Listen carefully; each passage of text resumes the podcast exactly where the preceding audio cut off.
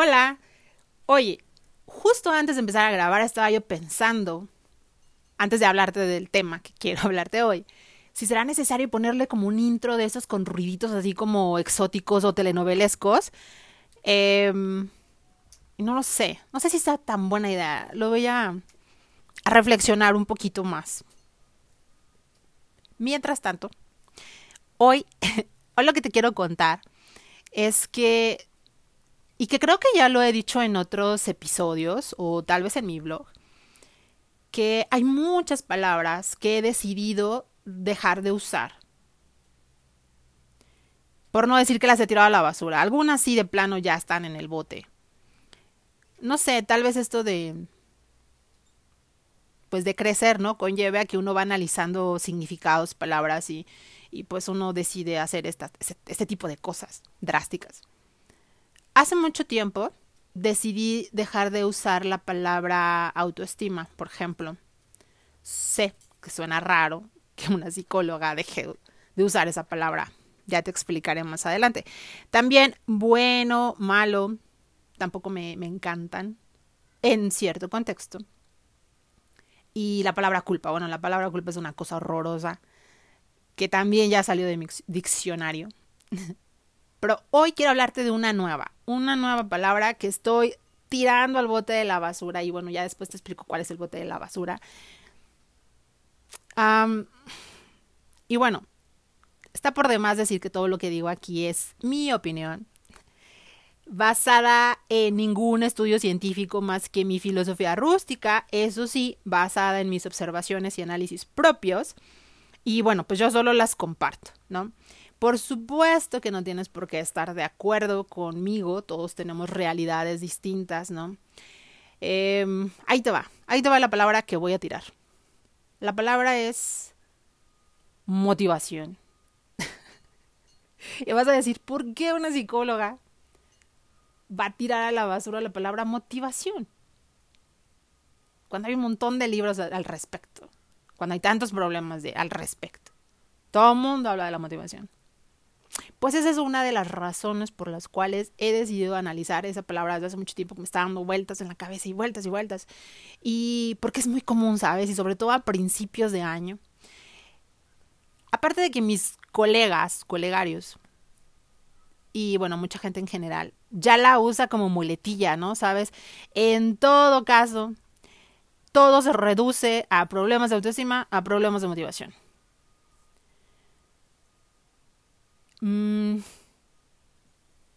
Entonces, es que tiene este problema porque pues tiene baja autoestima. Es que tiene que subir su autoestima. Es que esto no pasaría porque tienes que subir tu autoestima. Ajá, todo el mundo sabe dónde, dónde te compras la autoestima, cómo se eleva la autoestima. Necesitas eh, conseguir la motivación, te falta motivación. Entonces, sí, pero quisiera hacer esto, pero no encuentro la motivación para hacerlo estoy deprimida porque pues tengo problemas de autoestima y pues no tengo motivación para vivir, ¿no? Por ejemplo. A veces más que diagnósticos o conclusiones que uno saca de todo lo que nos platica la gente o lo que escuchamos, me parecen a veces también excusas. Siento que esa palabra motivación ya la tenemos como muy manoseada, ¿no? o sea, no sé, como que la usamos para todo. Y entonces por eso me ha estado dando vueltas esta palabra motivación. Y sabes que es como cuando repites mucho una palabra, la que sea, si te pones a repetir ahorita libreta muchas veces, va a dejar de tener un sentido. Suena rara. Y sí, yo sé que toda, eh, bueno, que esta palabra, todas las palabras, eh, incluyendo la motivación, pues tienen una raíz de procedencia del latín, del griego, de donde venga, y que no puedo llegar simplemente yo a querer la a la basura. y sí, tal vez no. Yo te quiero platicar por qué he decidido reducir su uso, recontextualizarla o de plano tenerla ahí apartada. Por lo menos no en mi lenguaje cotidiano, ¿no? Últimamente, y bueno, si me pongo a analizar me daré cuenta que todos los días escuchamos a gente con problemas de motivación que la motivación no le dura, que inician una actividad o que tienen una meta, que empiezan muy motivados, pero al cabo de unos días, de unas horas, desisten. Y ahorita, por ejemplo, con esto de inicio de año, ¿no? Que todo el mundo quiere lograr cosas, hacer cosas, este pasa. Entonces, inicias muy bonito el año con tus propósitos, propósitos entendidos como cosas que quieres hacer. Y resulta que la mitad del, mes ya bailaron, y ah, ok, empiezo con el mes, otra vez viene el primero del mes y empiezas con muchas ganas y uh, terminas haciendo lo mismo. Entonces, obviamente, esto afecta a la autoestima, a lo que le llamamos autoestima, porque no somos capaces de lograr. Puede parecer tan sencillo, pero realmente es más complejo. O viceversa. Por ejemplo, mi carro no avanza. Hoy decreté que tenía que llegar a Acapulco. Entonces, ya le soplé, ya le recé, ya envié mil mensajes al universo y nada, no se mueve. Sabemos que, que un automóvil necesita gasolina, ¿no? O sea, no necesita aire, no necesita palabras, necesita gasolina. Entonces, si nuestro propósito, por ejemplo, fuera ir a Acapulco, la pasión sería como una estación de gasolina instalada en tu propio auto. Ajá, con auto llenado. ¿Sabes? Ni siquiera te vas a tener que molestar en buscar en el camino una estación de gasolina para bajarte, cargar gasolina y retomar tu camino. No, esto se va llenando solito. Conforme se baja o se gasta la gasolina, se va llenando solita. Y tú llegarías directo a tu propósito, directo a Acapulco. Así, sin más ni más. Imagínate cuánto tiempo te ahorrarías, ¿no? Llegaría súper rápido. Por el otro lado, imagínate también que tengo que ir a la playa, ¿no? Porque todos dicen que es lo mejor de la vida. Aunque realmente a mí no me gusta tanto. Por ejemplo, eso de andar trayendo arena en el calzón como que no es lo mío, ¿verdad? Eso de que llegues a tu casa y, y semanas después todavía te encuentres arena por todos lados, la neta, no es lo mío. Entonces, en este caso, yo agarro mi carro y digo, esta vez sí voy a lograrlo. Me voy a tomar unas vacaciones de campeona en la playa, ¿no? Eso sería como si a mi tanque le cupiera un litro de gasolina y yo me quiero ir a Acapulco, cuando Acapulco me queda seis horas, por ejemplo. ¿Sabes cuántas veces voy a tener que parar en el camino? Son chingo de veces, muchísimas. ¿Sabes cuántas veces voy a tener que tomar fuerzas para retomar el camino? Para llegar a un lugar que ni siquiera me gusta. Porque muy por dentro de mí sé que no soy fan de la playa. ¿Sabes cuántas veces me voy a preguntar en el camino, oye, ¿por qué los demás llegan en tres horas? Y a mí me lleva tanto tiempo, llevo tres días acá. ¿Por qué los demás lo disfrutan? Yo quiero eso, o sea, yo quiero disfrutar la playa. No sé, tal vez hasta quiero obligarme a que me guste la playa, porque en las fotos se ve espectacular. Quisiera estar en la playa sin preocuparme porque la arena me está quemando por todos lados, porque ya tengo mi piel como camarón, ¿no? Ahora imagínate que trabajo en la playa. No, bueno. Motivación es eso que necesitaría yo cada rato, cada instante, para lograr hacer algo que realmente no quiero, que realmente no me agrada, algo que tengo que hacer. Motivación sería eso que necesito o necesitaría para levantarme cada día e ir a un trabajo que no me agrada, en un lugar que ni quiero checar, tal vez hasta lleve uniforme, no sé. Y eso necesitaría ser constante, todos los días, así como bañarte. Porque he estado pensando que por naturaleza la motivación como tal no dura tanto. Tal vez esté hecha solo para durar unas horas, como el litro de gasolina un litro de gasolina no te rinde un mes. Un litro es un litro. Motivación es motivación. menos corta. Y entonces creo que muchas veces reducimos a motivación las cosas que involucran pasión,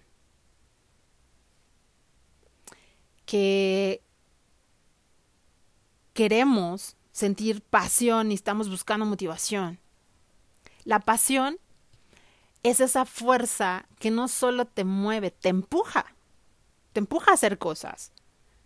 La pasión es eso que encuentras cuando tus actividades están alineadas con tu propósito. Y no me refiero a propósitos de año nuevo, me refiero a tu propósito de vida.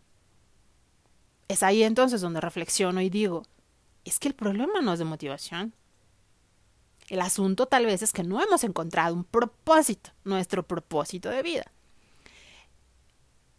Entonces, el asunto es que tal vez estemos en un lugar donde no hay pasión. Y obviamente el hecho de no lograr metas nos lleva en algún momento a dejar de creer en nosotros mismos, a pensar que no somos buenos, que no somos suficientes. Y por ende nos lleven a tener una mala autoestima, a lo que le llaman mala autoestima, porque realmente no estamos siendo capaces de lograr o de alcanzar o de disfrutar. Pero realmente es que no sabemos cómo. Yo creo que todas las personas somos absolutamente capaces de lograr o de concretar una meta si, supiéramos cómo. Que no tiene nada que ver con cosas de autoestima. Si nosotros nos volviéramos autoeficaces y autoeficaz es una palabra súper bonita que te voy a hablar después de ella. Ahorita no. Autoeficaces en identificar nuestras pasiones. Aquello que hace como vibrar nuestro cuerpo.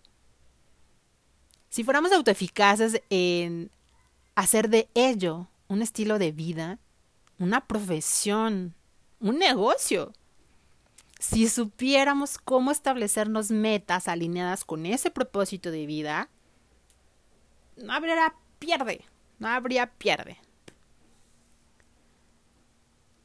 Creo que la motivación es eso que tienes que andar jalando, ¿no? Como andar arreando a alguien todos los días para que sirva, para que funcione. Pero la pasión, esa te arrastra, así como las olas que hasta el traje de baño te quitan, así. Otro motivo más por los cuales puede a uno no gustarle la playa. Eso es la pasión. Entonces, eso es lo que he estado haciendo, redimensionando la palabra motivación. Creo que la ponemos donde no va o la usamos para todo.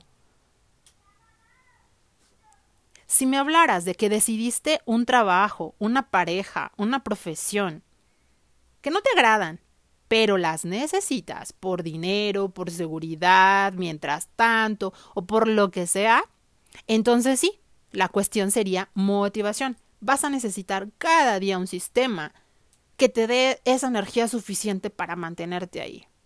Y hay varios. Y no sé si sea bueno o malo. A mí no me gusta, sabes, hablar de que es bueno o malo. Solo son decisiones, decisiones que tomamos. Y tú decidiste esa situación. Listo. Solo que tendrías que dimensionar la situación y la palabra. Entonces, no exijas pasión donde no la puede haber. No pidas pasión cuando lo que necesitas es motivación si me hablas de que estás en un lugar que no sabes si te gusta o no, pero que quieres sentirte mejor, porque no logras avanzar, pero quieres avanzar, entonces tal vez sí, tal vez el asunto es buscar o replantearte tu propósito y tu propósito de vida, nos referimos a eso. Si me dijeras que mil veces te has propuesto una meta, pero nunca la cumples, bueno, entonces primero, habría que ver si la meta realmente es tuya si no es una meta que se supone deberías de lograr. una meta que se supone deberías de querer o que se supone ya tendrías que haber logrado a tu edad, en tu espacio, en tu tiempo, no lo sé. Ya que supiste si es algo realmente tuyo, entonces recuerda lo que hablamos en el anterior episodio. Somos animales de hábitos. Si no lo has escuchado, regrésate. No lograr también es un hábito, se nos vuelve un hábito.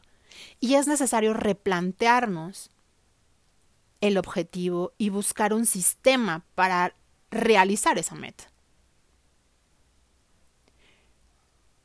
Y basta con un logro, un logro que empecemos, que tengamos, para romper con ese hábito del fracaso. Y fracaso también lo pongo entre comillas porque hasta el fracaso se nos vuelve un hábito y también el fracaso eh, es una palabra que también se tiene que contextualizar.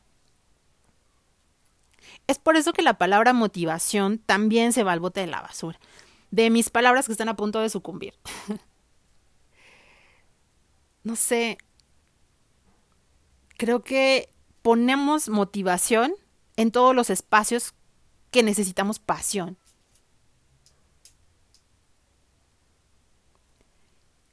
Creo que necesitamos encontrar nuestro propósito. Cuando encuentras tu propósito, la pasión te arrastra, te lleva. Ni siquiera ocupas la motivación. Cuando estás en tu propósito,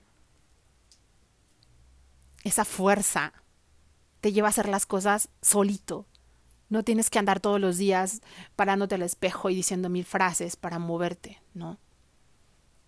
Y mira que no quiero irme sin decirte a qué me refiero con propósito. No es esa palabra esotérica o divina enfocada en cosas raras, no. Propósito entendido como un conjunto, como aquello para lo que estás hecho, aquello que es como un don para ti, aquello que hace la diferencia del mundo sin ti al mundo contigo aquello en lo que podemos ser muy buenos y que amamos hacer, que podríamos hacer gratis, pero podemos vivir de ello. Y además, aquello con lo que aportamos a los otros. Aquello con lo que contribuimos a dejar este mundo diferente de como no lo encontramos. Creo firmemente que todos, todos tenemos ese algo. Solo necesitamos encontrarlo.